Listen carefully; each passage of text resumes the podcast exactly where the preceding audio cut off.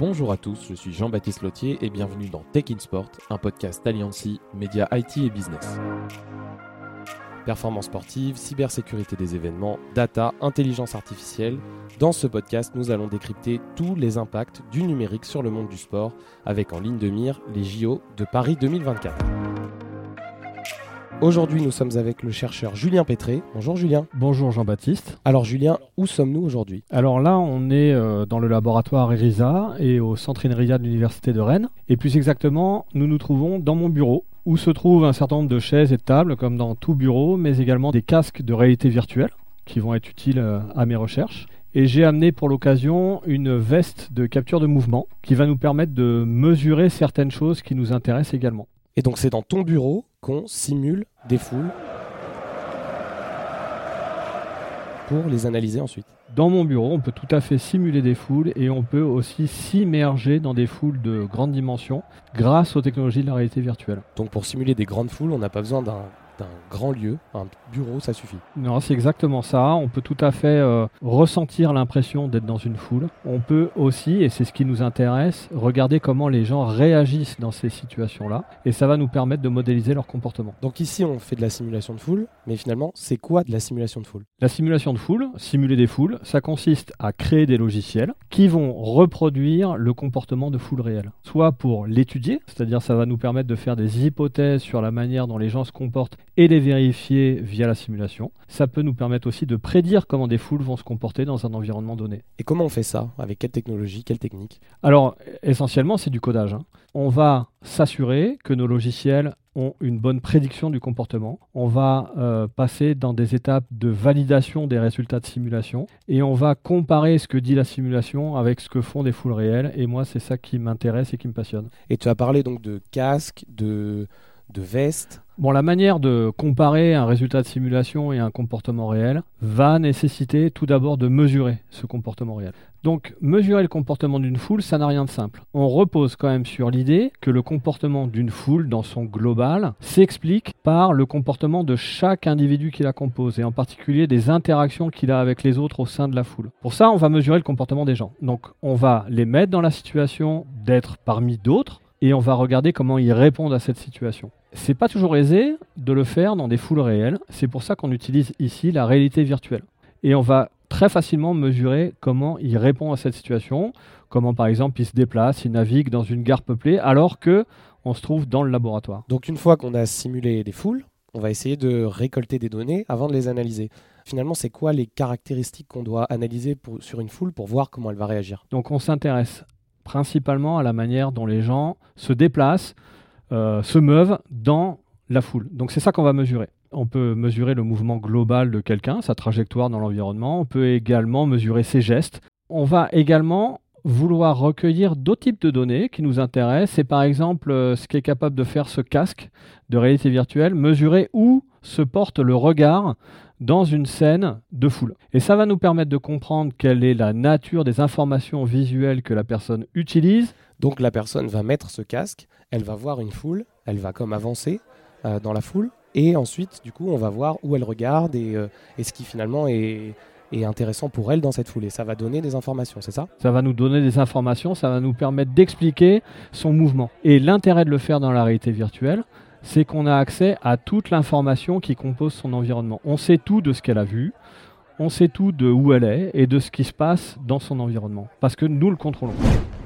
Donc là, je viens de passer du bureau de Julien Pétré à une rue de Rennes grâce à un casque de réalité virtuelle. Et donc là, je suis dans une rue passante. Il y a des pavés, il y a des magasins et il y a des passants qui déambulent. Julien Pétré a activé la possibilité pour les passants de me regarder. Donc chaque passant me regarde, il m'évite.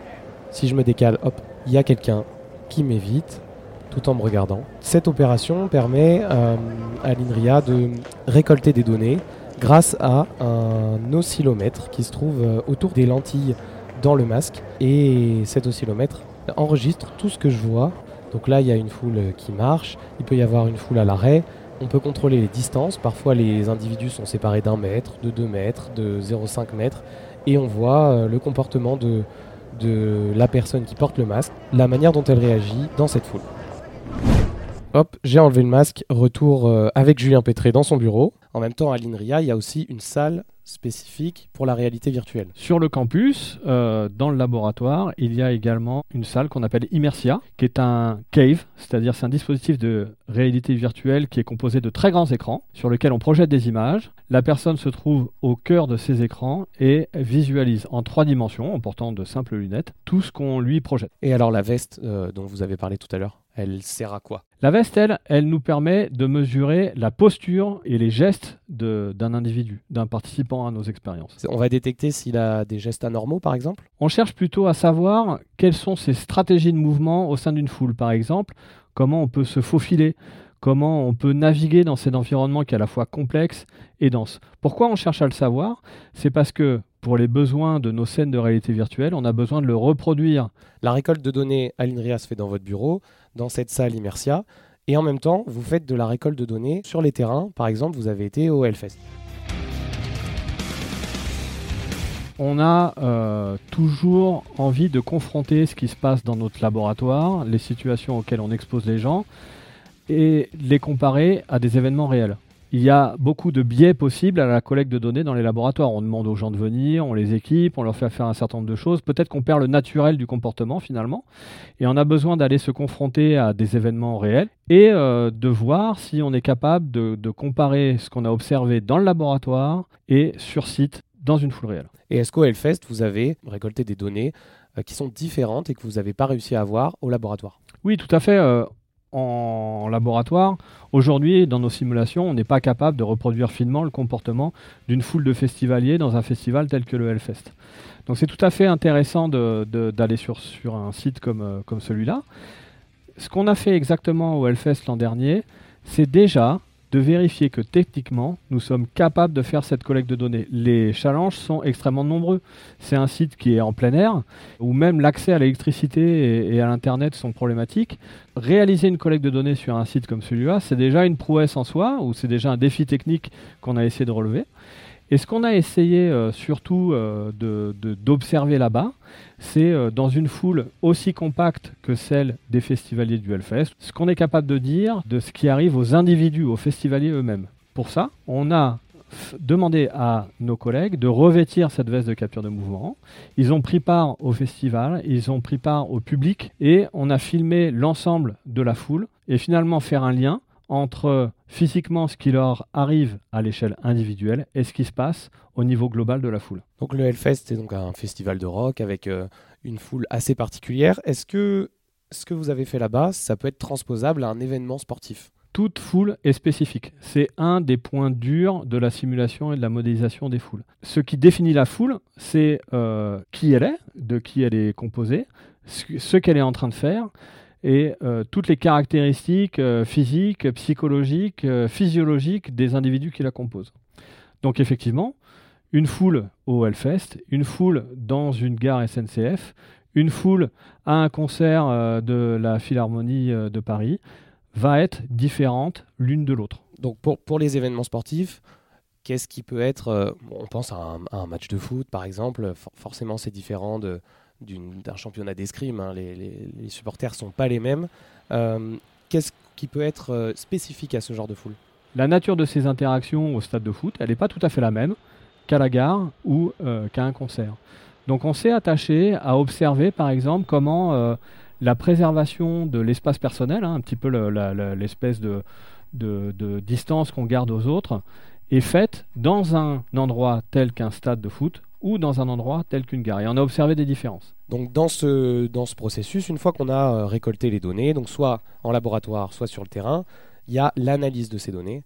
Euh, et donc là intervient l'intelligence artificielle pour vous aider à analyser ces données D'abord, pour la modélisation elle-même, c'est-à-dire reproduire le comportement d'une foule, effectivement, on peut demander à une intelligence artificielle de traiter toutes les données qu'on a recueillies sur ce comportement et d'essayer de reproduire ce qu'on a pu voir. La deuxième utilisation de l'intelligence artificielle, c'est pour faire une remontée d'informations quant à la situation d'une foule. C'est typiquement estimer la densité d'une foule à partir d'une image d'une foule ou de compter un nombre de personnes la motivation des, supporters dans une foule de football, elle est, assez intense en général. Quand on va au stade, on est, on est motivé pour supporter son équipe. Euh, comment est-ce que l'intelligence artificielle peut le déceler ça? Compter des gens, c'est plutôt concret. Comprendre la motivation d'une foule, c'est plutôt abstrait, c'est plutôt difficile. Comment est-ce qu'elle fait l'intelligence artificielle? On va aller regarder d'autres caractéristiques de la foule. On a pu faire en laboratoire des observations de foule où les gens sont assez peu motivés ou sont très motivés, par exemple, pour passer une porte euh, tous ensemble on a pu voir les différences que cette motivation faisait au niveau de l'organisation de la foule. Pour une foule très motivée, on a observé un petit peu plus de turbulence dans le mouvement de la foule, on a observé des densités plus élevées. Et puis euh, finalement, quand on va arriver au stade et qu'on veut euh, un petit peu analyser le type de foule auquel on a affaire, est-ce que, euh, la foule est agitée, est-ce que la foule est calme, est-ce que c'est des gens qui sont motivés qui sont là, on va pouvoir regarder ces caractéristiques de densité, de mouvement dans la foule, et finalement distinguer une foule calme d'une foule de gens motivés. Alors là, aux Jeux Olympiques, il va y avoir des caméras intelligentes sans reconnaissance faciale. Ça n'a pas été, euh, pas été gardé. Est-ce que vous avez besoin de la reconnaissance faciale pour, euh, pour simuler, pour analyser des, des, mouvements de foule? Alors nous, ce qui nous intéresse euh, dans la foule, c'est plutôt d'avoir une évaluation à une échelle globale et non individuelle. Entre guillemets, j'ai envie de dire qu'on cherche à être le bison futé de la foule. On cherche à faire remonter un certain nombre d'informations qui sont utiles à sa gestion. Cela ne nécessite pas euh, d'identifier les gens. Vous n'utilisez pas la reconnaissance faciale, pourtant, ces caméras intelligentes, elles sont très utiles pour mesurer ce, que, ce dont vous avez besoin pour, euh, pour analyser les mouvements de foule. Alors aujourd'hui, ce qui est prévu euh, dans le cadre des Jeux Olympiques et, et de la loi à laquelle vous faites référence, c'est une expérimentation de ces technologies-là. Pourquoi euh, déjà euh, on peut euh, avoir besoin de ça? C'est pour faire remonter donc toute information qui est utile à la gestion de la foule. Ça peut être la densité, le flux, ce genre de caractéristiques est finalement très difficile à mesurer pour une foule, beaucoup plus difficile par exemple que pour le trafic routier, où une simple boucle magnétique par exemple va permettre de compter des véhicules. Ne serait-ce que compter des gens dans une foule est déjà une problématique assez difficile. Savoir dans un événement, lors d'un événement, où se trouve la foule, comment elle se déplace, etc., sont des informations extrêmement utiles pour contrôler un, événement, pour essayer de planifier, euh, par exemple, une évacuation s'il était nécessaire. Finalement, nous nous intéressons euh, principalement à la prévention des accidents liés à des mouvements de foule. C'est assez différent de prévenir un accident que de prévenir, par exemple, un acte intentionnel contre une foule, un acte de terrorisme typiquement. Donc nous, les informations que, nous faisons remonter sont essentiellement euh, liées à l'activité de la foule, au mouvement qu'elle fait, et pas tellement à essayer de déceler ses intentions. Donc finalement, vous avez besoin de ces caméras euh, intelligentes, euh, tout comme aurait besoin la préfecture pour de la sécurité, et il y a parfois une confusion dans cette utilisation on peut euh, déjà parler euh, du besoin d'avoir euh, des caméras. Une personne en charge de la gestion d'une foule a besoin de l'observer. Pour l'observer, une foule, c'est quelque chose de très grande dimension qui peut s'étaler sur, sur, des très grandes, sur des très grandes surfaces. Seul un point de vue élevé et global va permettre d'apprécier une situation dans son ensemble. Donc historiquement, les, les caméras ont été installées pour permettre aux gestionnaires de visualiser un petit peu l'événement dans son ensemble. L'idée de, de mesurer l'activité, on aimerait recourir à euh, des instruments qui ne nécessitent pas de collecter euh, l'image des gens. On aimerait pouvoir mesurer le trafic euh, lié à une foule, son déplacement, son comportement, sans capter des images de cette foule. Techniquement, c'est très difficile à faire et aujourd'hui, on sait le faire à travers l'analyse d'images. C'est pour ça que on est tenté d'utiliser les caméras comme source d'information pour apprécier la situation d'une foule. On peut distinguer euh, les questions qui relèvent de la sécurité en général et de la sûreté en particulier. Donc la, sécurité, euh, ça peut concerner la prévention des accidents.